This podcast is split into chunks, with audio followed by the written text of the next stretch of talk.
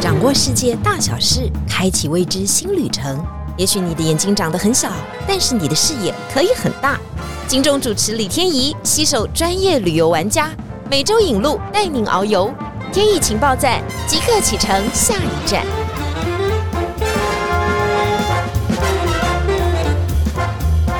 情报站，你说赞不赞？欢迎大家来到节目现场。上一次特别带大家去玩了这个节日——亡灵节。很多人说啊，亡灵节就是属于墨西哥大都市当中的某一个很特殊的庆典，某一个很特殊的节日。你要这样解释，当然也对了。但是对于所有的墨西哥人、阿兹特克人来说，这可是他们很重要的一个迎接祖先的节日。但是接下来，更多人想要了解，墨西哥是一个适合旅游的国家吗？它真的没有治安的危险吗？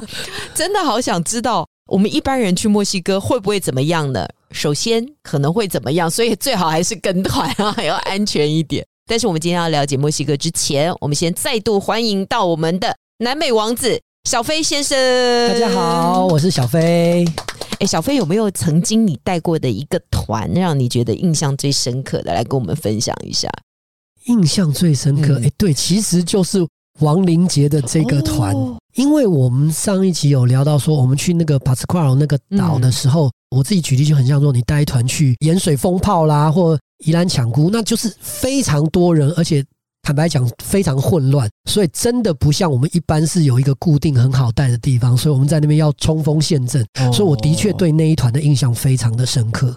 请问一下，我们到那里的时候，因为又不想破坏人家迎接祖先的这种气氛，是我们的那个红旗啊，还是要拿出来，还是要叫大家集合吗？那个时候根本拿那个也没有用。你现在对晚上乌漆抹黑的时候，你根本看的也看不到啦。那怎么跟大家约？所以就是大家要跟好领队，所以才会说压力非常大，压力非常大。然后大家又变装，对对，那天还加上都化妆，还看不连那个团员的脸都认不清。你平常已经很。难认得，平常就没有那么好认，又加上晚上又加上化了骷髅妆，哇，这个这对你们的任何来讲都是一种很大的挑战。又到处都是当地人观光客，非常多人。结果牵回家的是一个阿兜啊，想说怎么回事？回来又多了好几个人。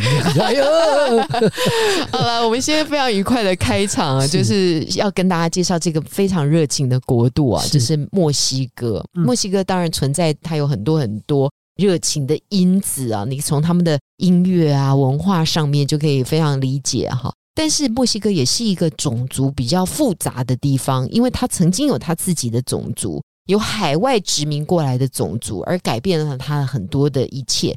再加上它的土地又非常的大，是，所以它分成了很多的区域。先跟我们讲一下哈，我们真的很难分别哦。讲这时候都要吞一口很大的口水，因为很怕大家听不懂哈。他们有三大古文明存在在中南美洲的大陆当中。OK，南部的这个就叫做印加，在南美洲的秘鲁这边的之前就是印加帝国，就是我们知道的马丘比丘。好，马丘比丘就是印加帝国，秘鲁。好，那接下来我们再往北走一点，在墨西哥，好，它算是中美或北美这边，他们有另外两个，一个是大家常常听到的玛雅。啊，另外一个人就是墨西哥人的祖先阿兹特克，嗯，所以它分布的地点不一样嘛？呃，不太一样。刚刚讲说印加当然是在南美洲那边嘛，那在墨西哥这边的，在它的东边连接底下的瓜地马拉、贝里斯、萨瓦多、洪都拉斯这一块区域叫做尤加敦半岛，它算是墨西哥的东边，这边都是热带雨林。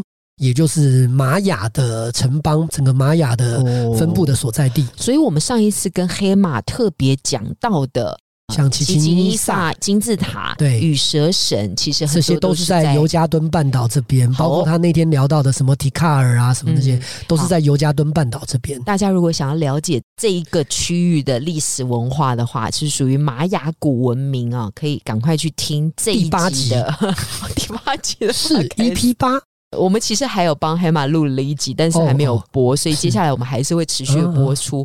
那也请大家可以听一下这两集，就比较了解玛雅这个地区的文化跟历史。是的，但是我们今天要带大家到旁边去，嗯，它是属于阿兹特克帝国。OK，刚刚讲说这个玛雅比较偏东边的尤加敦半岛，那它的那个中间的部分，就是它中间有比较海拔比较高，它的首都墨西哥市的这块区域，是我们刚刚讲另外一个也是很强大的古文明，叫阿兹特克的分布，就比较中间的这个部分。但是阿兹特克跟玛雅最不相同的地方，当然是它的年代很不一样。呃，玛雅的，就是上次黑马这边有讲说，它是从西元前一直拉到也是十五、十六世纪，那它贯穿的时间非常长。但是阿兹特克，它是大概就是落在十三到十六世纪，大概只有两两百多、三百多年啦，是接到现。它跟秘鲁印加帝国一样，都是十三到十六世纪啊，也都是因为。西班牙人过来之后，就哥伦布发现了新大陆航海的航线之后，后来西班牙人过来之后，然后等于是灭殖，就等于灭了他们的这个文化，然后殖民之后，那中间殖民三百多年之后，到了十九世纪哈一八叉叉年之后才独立，才接到现在的墨西哥。所以大家了解了没有？玛雅文化比较早，印加跟阿兹特克应该是同期的，而且印加跟阿兹特克是属于帝国的形态，他们建立了非常强盛的国家。是的，但玛雅文化呢，更早以前它就是城邦，现在留下来的比较多文化，所以你到这个中南美洲大陆上面，你就可以一次了解三种文化。我们讲的很轻松啊，大家知道吗？坐飞机哦，每个都要四五个小时以上。因为墨西哥，你就当它是北边呐，台湾的这个纬度嘛，因为它一样是北回归线。可是秘鲁是南半球，所以基本上你可以把它想象成是纽澳。大家都要做长程飞机的准备，不管你从哪里转啊，至少飞行时间加转机。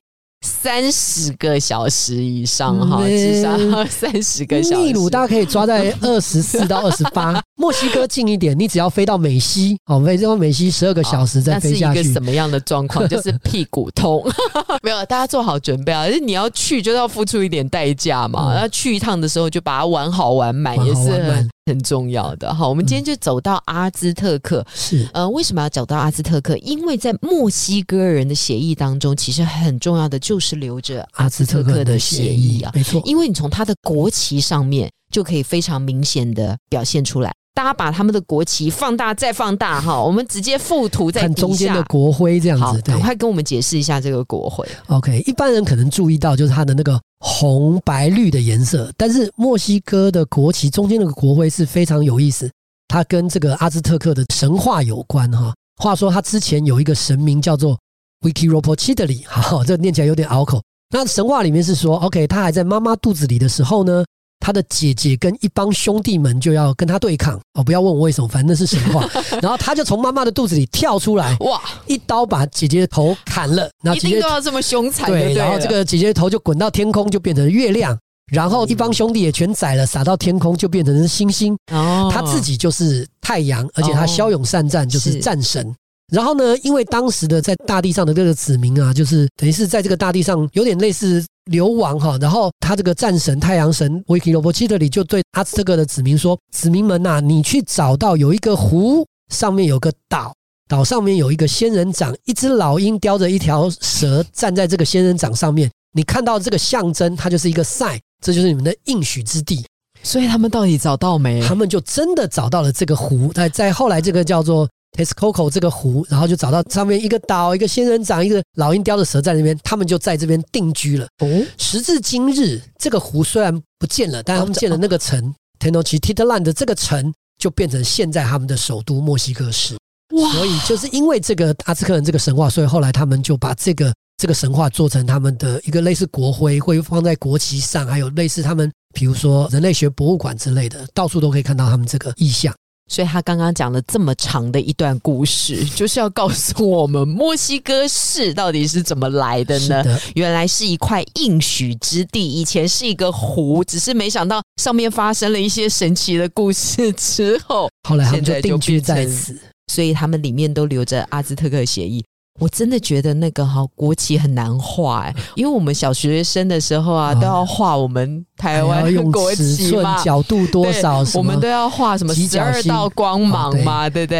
呃，你看你打开了他的国旗，你看看，现在就不用画，我们只要着色就可以了。但是墨西哥，你说墨西哥小学生教他们不用画，应该是没有办法画的。那只老鹰你画得出来，还雕了一各凭想象，能够画出那个象征性的概念就可以了。好，那就是老鹰嘛，就是那种英勇的英勇的行为，对，感觉这个就是墨西哥式的由来哈。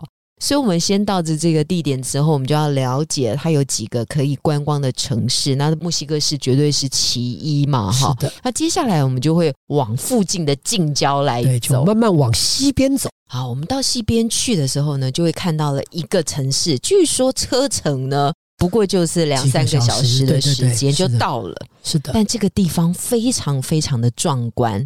叫做诸神之都啊，OK，这个是它有一个文明叫提奥提华肯的一个文明，大概墨西哥的东北边大概一两个小时的地方。那它最有名就是它有两个金字塔跟一堆的类似祭坛，然后它有最有名就是有一条叫亡灵大道。所以我们就说那个马丘比丘，印加当然文明很厉害，很厉害，但是就是这一个嘛，对这个也非常的壮观，非常的壮观。但你要看树大便是美，非常多的金字塔，非常多的祭坛。这是真的，小飞跟我讲，我才知道有这个地方啊。来跟大家讲一下，它叫做诸神之都迪奥迪华肯这个地方啊。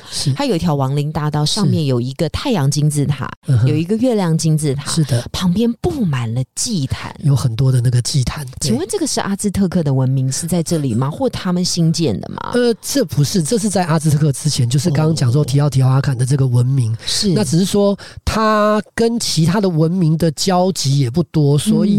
后来其实是不是真的叫太阳跟月亮也不知道，只是说它一个很大，一个第二大，所以后来西班牙人过来的时候问的时候，当时的阿兹特人可能就跟他们讲说，最大的我们就叫它太阳，第二个就叫它月亮金字塔。也就是十三世纪，如果是阿兹特克开始的时候。之前其实还是有很多的文明在这个上面发展的，在从尤加敦半岛一直到这阿兹特克这中间，也许非常的缤纷、非常的丰富的。只是后来的研究历史当中，可能对这一块比较找不到它史料当中这么多的记录，是没有阿兹特克或玛雅这么知名啦。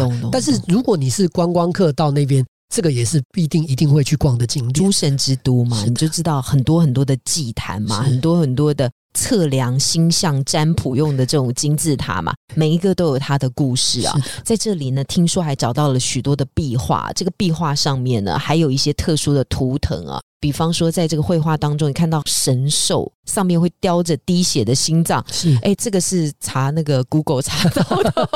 你要问我为什么这么残忍？那是因为阿兹特克帝国他们那个时候就是有活人祭啊。对，像阿兹特克里面很知名的就是他们骁勇善战，然后。他们会拿活人来献祭，像有一部很有名的电影，就 Mel Gibson 那个《阿波卡列逃》，里面就是他们在战场上面虏获的敌人，他们就是要拿到那个金字塔上面去献祭，这样子。所以献祭这件事。不一定会是阿兹特克是第一个嘛，所以之前可能有很多的民族都已经有这样都会有一些类似的这个行为这样子，所以麻烦一定要去诸神之都走一下亡灵大道，那个地方非常的雄伟，非常的壮观啊！这是墨西哥我们去到的首选之地，就是你除了市区之外呢，一定要先去这个地方来看一下哈。是的，那接下来我们就要到一个色彩斑斓的城市，也是近郊吧，也是没有距离，就变成往西几个小时的车程，也没有算。很远了，对哇，这个地方就是可可夜总会拍摄的场景。你有没有发觉呢？有好几幕的时候，那个色彩斑斓、颜色非常缤纷的，黄黄绿绿红红的，好多的房子的那种小镇，是就是因为可可夜总会里面就非常多，除了亡灵节，还有从阿兹特克、玛雅一直到现代墨西哥的元素嘛。刚刚讲到亡灵大道，在我们看可可夜总会的奈何桥的。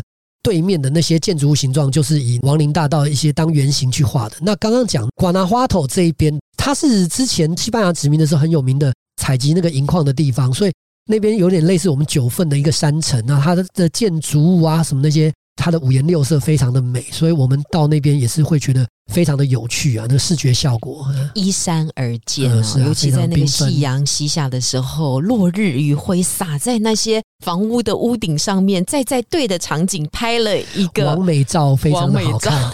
好了，此生足矣，没有啊，此生你要去很多的地方来拍照 打卡。但是这个瓜纳华托是个小小的城镇，绝对是很美的。我们就怀疑哦，Coco 夜总会的那个小男主角就是住在这里啊，呃，非常美丽的城市啊、是的但是呢，你去到这里的时候呢，不是只有小朋友。筑。美美的建筑，你一定要去做一个仪式啊！赶快来跟我们讲一下那个里面有一个知名的叫亲吻之巷，哦，亲吻之巷，所以它很窄吗？呃，它还蛮窄的，大概就一两一个楼梯那样子的一个小宽度，对对对，嗯，那它当然有一些历史背景。如果说你说北方的欧洲啊，是罗密欧与朱丽叶，瓜纳华托也有这样的故事哦。他是卡洛斯爱上富家女安娜，他们就是要在，因为它两边就个三楼的那个类似阳台就很接近，所以必须要在上面亲吻这样。亲吻就表示勇士的。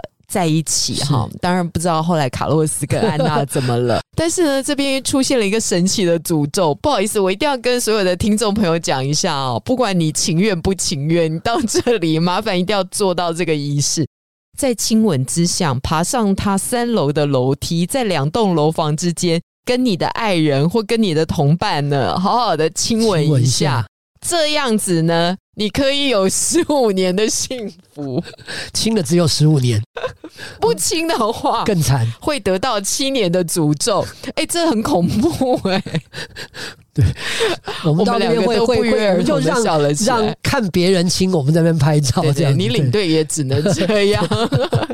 是啊，没有，这是好玩嘛？好玩啊你到那个地方的时候，他那个因为很窄嘛，两栋楼房都快要挨在一起，就分别爬在人家的楼台来一个亲吻。从阳台出来可以嘴碰嘴亲得到，就知道它有多窄。对，不然你会有七年的厄运哦！不要说我在诅咒你，我事先跟你讲了。这个是瓜纳华华托，非常有趣的一个景点啊，非常缤纷的色彩。你去到那里的时候，就觉得心情很好哈、嗯不枉此行啊！嗯接下来我们要到一个更斑斓的地点哈，这个地点呢是来自大自然神奇的创造，因为不是我们叫它来，它就会来的。它必须呢，因为时空纬度，他身体产生的变化，所以他自己要来。是来，赶快跟我们讲这个奇景。啊刚刚就是原本在华南花筒嘛，我们现在移到那个底下那个莫雷利亚的部分。莫雷利亚，对，一般想到墨西哥，我们都会讲说它可能九成的世界遗产都是跟历史文化有关，但是这边有个很特别的自然的那个景观，叫做帝王蝶，帝王蝶，它是全世界唯二。所谓的叫做越冬型蝴蝶，就是以成虫的姿态越过这个冬天。嗯因为以前我们学生都在学说，蝴蝶就是春夏采蜜，然后后来冬天就会死掉嘛，然后隔年的毛毛虫再孵出来。但是全世界唯二一个就是这个帝王蝶，嗯每一年从加拿大飞六千四百公里来到这个墨西哥摩雷利亚这附近的地区，它已经是候鸟了吧？它类似它经过三代之后到了这个地区，然后第四代再飞回去，它总共要花四代，然后再完成这六千四百公里的这个。我怎么觉得它也？是亡灵节的一种？所以也有人说他是是带领什么王者来到这部分，哦对，但是这个东西就有点，懂懂对对对是。那就是在每年大概一月、二月、三月的时候，差不多就是我们过年的时候嘛。嗯好，那墨西哥我们刚刚讲纬度跟我们差不多，那时候也是比较冷。帝王蝶到了相对于加拿大算南边，到这个摩雷利亚这边很多山谷里面去栖息。那夜晚的时候，他们就停在树上，这样一整串密密麻麻都是这种百万千万计。到了早上，呃，太阳洒过来之后，那有温度了之后，他们就会展翅开始飞，然后漫天飞舞，整个在空中超级壮观。那个你没有到当场，很难去想象它的那个画面。这样，所以它是在莫雷利亚。莫雷利亚这附近的一个区域，对对对这，也非常的神奇。你说这个造物主哈，是的那别的蝴蝶不飞，就他们飞，然后别的城市也不待，就一定要飞到这个地点。啊所以我们就一直在研究，到底是体内激素产生了变化，还是那个山谷当中有莫名的植物？跟纬度跟各式各样它它几百万年来演化的那些有关吧。特殊的帝王蝶，就是在墨西哥的莫雷利亚可以看得到。如果你有什么样的解答的答案，为什么这些蝴蝶会飞过来？你有知道？很神奇啊！赶快在底下留言告诉我们，让我们来或者是你是增长我们台湾的高雄茂林紫斑蝶，对也是类似的，对，类似的对啊，这样子一个越冬型蝴蝶是的，嗯，全球唯二。唯二的对越冬型蝴蝶。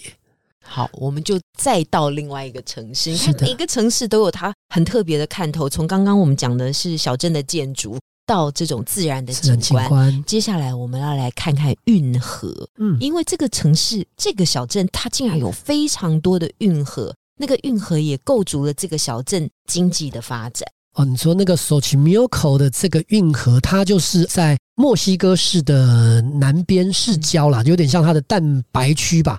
这个部分的话是它有一个称号叫做墨西哥的威尼斯，嗯因为在运河上面有很多船呐、然后大家包括不只是观光客，连墨西哥人自己在平日或假日哈都会在那边搭这个船上，就有点像我们台南四草一样，搭那个船上这个去游玩，然后就是吃吃东西呀、听听音乐，因为也会有墨西哥当地的摩里亚奇的乐团，它可以靠过来就做一些演奏，好，然后你在那边等于是跟亲友们享用食物啦，然后有听听音乐啊，然后度过一个悠闲的时光，可以在那边非常的有趣。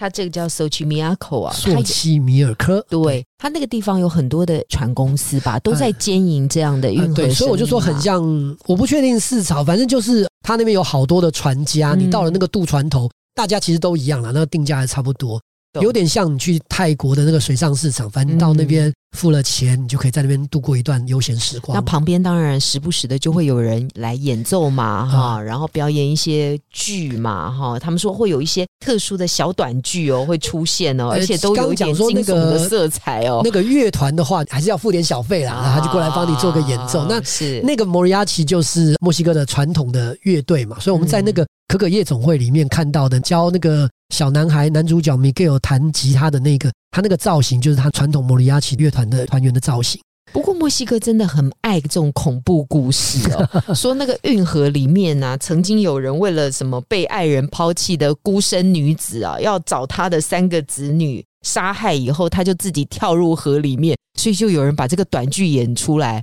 然后说这个在船运河上啊，你看到这个短剧的时候，呃会吓一跳，然后还会看到那个什么恐怖鬼娃娃娃头，这是什么东西？这个就蛮知名，因为在之前转寄邮件啦、或在某些转寄文章里面哈，就会有提到说，他那边就是有一个叫鬼娃岛的啊，它其实也就是一块区域。之前这个穿凿附会的故事很多，反正重点就是很多的树上啦，或者那个网子上面就挂着那个肢体残破的洋娃娃，可能就有一些长虫啊，或弄一些泥巴，看起来就很恐怖。你说光带那个镜头就看起来很恐怖。像当初我第一次去自助去的时候，也是奔着要看这个鬼娃去的，但是因缘际会才知道，原来其实他那个墨西哥的威尼斯运河是非常有趣的。运河有三景，其中有一景就就是是鬼鬼娃对 是是所以你说真的要去看那个东西，倒还好，他也没有真的完全对外开放。嗯但是他也知道很多观光客去就想要拍照打卡，所以他可能会在你游船的途中看到一个铁网子，上面就挂着几个娃娃，可以让你照个相，所以上传脸书跟朋友讲说，我有来我有过鬼来过这个鬼娃岛的岛。娃娃岛，鬼娃岛，对啊，哎、很恐怖的事情被你讲的一点都不恐怖，就有点破梗的感觉。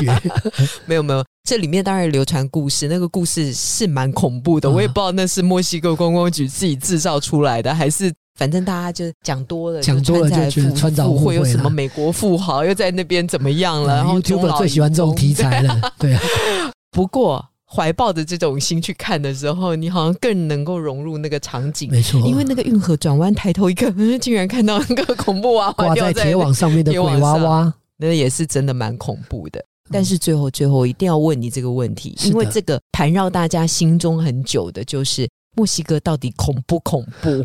因为啊，想说我们常常看到那个新闻啊，都是说毒枭啦，那是真的人头，好不好？那就不是那什么哦恐怖娃娃岛了。那确实有在美墨边界边界当中有一些恐怖的行径，赶快跟我们讲一下。就我自己就是旅游业领队的这种角色，那我们是觉得说，如果单以治安而言的话，其实欧洲现在有一些城市，比如什么巴黎呀、马德里那种治安，有时候对我个人来讲是更危险。那墨西哥这种，我自己常常有人觉得说，哎，它治安怎么样？我的说法是说，当然那些什么毒枭啦，什么什么帮派火拼这件事情绝对存在。可是他们主要是求财嘛，还有他们为了他们这些利益，那跟我们观光客的观光其实不相干。所以，我们观光客去都是去那些观光大点，所以我们不管你自助或者跟团，你就是跟着领队跟好，那你就是去那些观光的点。那我们也是为促进他们当地的收收入经济收入，所以他们没事也不会想要，就是只要我们不要乱跑去误入一些我们不该去观光的地方。讲实话，他们没事也不想惹麻烦，所以就是嗯讲比较那个一点，就是那些黑帮做他们黑帮的事，我们观光客做我们观光的事，各安其位。自己做自己事。其实那些东西跟我们没有什么太大的关系啊，我个人是这样子觉得。最重要的是，墨西哥真的很大，对对？它是一个有点像是斜长型的感觉哈。另外一个当然交界的是美国的边境嘛哈，嗯那边就有很多的新闻话题会产生。嗯，它跟我们刚刚所讲的这些城市，对，就是我们这些观光的旅游的城，包括呃尤加敦半岛后面上次聊过的坎昆，嗯其实它就是迈阿密。所以基本上我们观光客去的这些地方，它跟他们黑帮在运作的地方，理论上是不相干啦。对对对，对所以这个是不搭嘎的事情啊哈。嗯我觉得墨西哥一定是一个文化跟资源非常非常多的丰富的国家。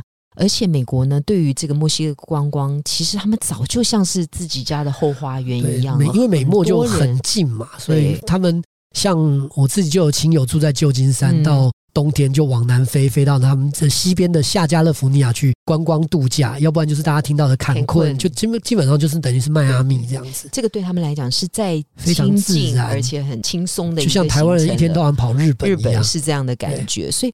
我们可能因为对当地实在是太不了解了，所以我们才会产生一些莫名奇怪的连接跟恐。惧。嗯，那墨西哥呢，又是一个文化很丰富多元，食物又很好吃。如果你爱吃辣的话，拜托各位一定要去一下。各式各样的玉米呀、各式各样的有趣的东西非常多。最重要的是，它也很热情，嗯就是你喜欢这种热情啊、友善啊，很多丰富旅程的地方，墨西哥绝对是很好的选，择。呃，不一定要有亡灵节，不一定要有什么样的庆典啊，随时去墨西哥观光都是很好的。当然，跟团去啊，旅行的行程啊，绝对是最安全的，同时一定可以节省很多交通上面往返的时间。是的，这就是今天的天意情报站，不知道大家听完以后是不是有很多的收获呢？同时，对于墨西哥有更深入的了解呢？对于那三大文明，下一次我们要来考试哦，希望大家都能够举手答得出来哦。如果喜欢我们这一集的话，记得按赞、分享，还有连结哈，给想要去墨西哥、想要去中南半岛的朋友们。今天非常谢谢小飞来到节目的谢谢现场，我们要来呼一下台呼喽！天意情报站，一定非常赞，你说赞不赞？谢谢大家，拜拜，谢谢，拜拜。